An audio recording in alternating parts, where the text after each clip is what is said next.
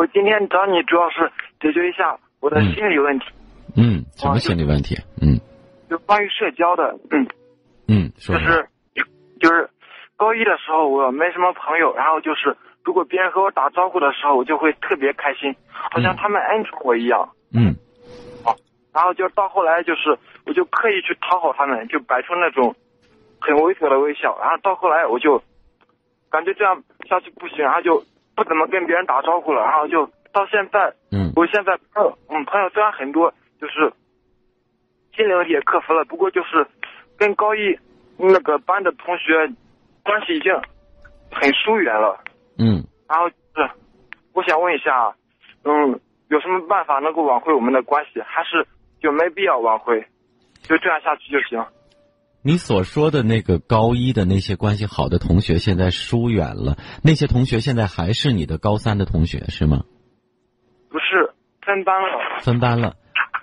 我我想知道的就是这一点。那我想告诉你一个事实：你觉得毕业了之后，你会不会和现在高三的同学也会疏远？呃，应该也会。对，这就对了，一定会。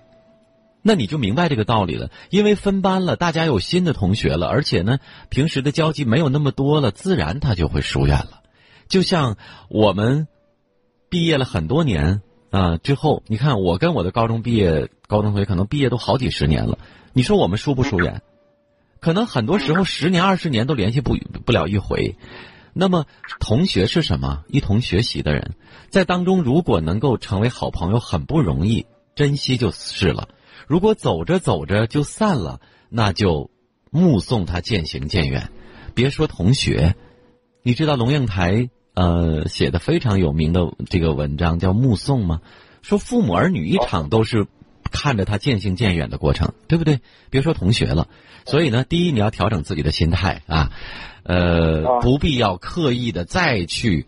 认为疏远了再去拉近，我觉得没有必要。事实上，可能你们只是距离上、形式上的疏远。如果真正的好朋友，若干年后在大街上见到，还是一样的亲，因为你们是同学。所以，这种疏远很可能是一种你所认为的假象啊。第二个，呃，我认为人和人之间这一路上走过来，你还会遇到以后遇到很多的同学，高中的、大学的，呃，以后走到工作岗位上还有同事、好朋友太多了。呃，一路上随走随落、随进随出的人太多了，不必拘泥于于此。这是第一个。第二个，现在高三了，高三了，不不管多好的同学，多不好同学，请你都给我放下。很简单，现在你应该知道自己最关键的这么几个月的任务是什么。我觉得杀杀杀心。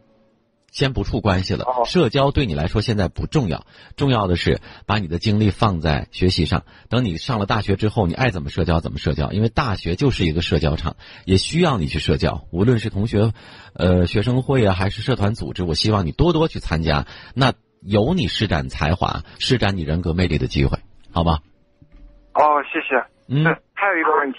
嗯，嗯，就是，就是，就是我跟。比我就是厉害的人，就是交往的时候总会感到感到很不自然，就是，就是他们就是很刻意的。我刚才已经说了，这个事儿咱不考虑了，你还管他自然不自然干嘛？你只要对书本自然，知识就会对你微笑，高考的成绩和大学就会向你张开翅膀拥抱你，其他的咱不考虑。OK，你如果上了大一拿到录取通知书了，你再来找我，我教你社交。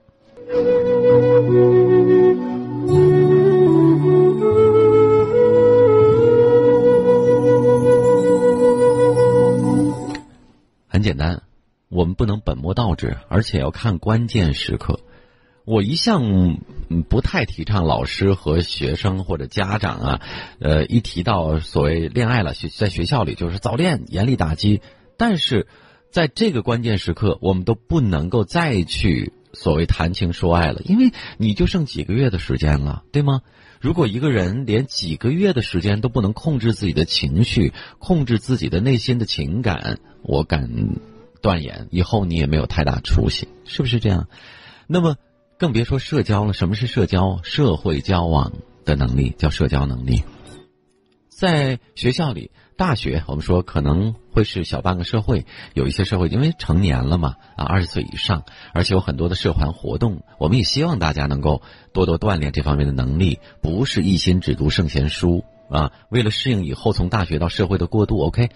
那么在高中这个时间段，你更不应该放更多的精力和时间在所谓的社交上。那是一个纯粹的学习环境啊，彼此之间，我觉得点头示意、微笑，彼此之间，啊，互相鼓励、促进，点到为止就 OK 了。不要过多的去花费精力和时间在相处、互相之间的这种感情或者情谊上面去。我不是让大家变成一个冷漠无情的人，在别人伸出手来需要我们帮助的时候，如果我们此时有能力，一定去帮助，这是人的本性，而。是让你的精力和时间做一个有效的分割，那能懂得有效分割自己时间和精力的人，即便是走到社会上以后，你一定也是个强者，是一个走捷径的人，因为你聪明，你智慧，你知道什么是当下的当务之急。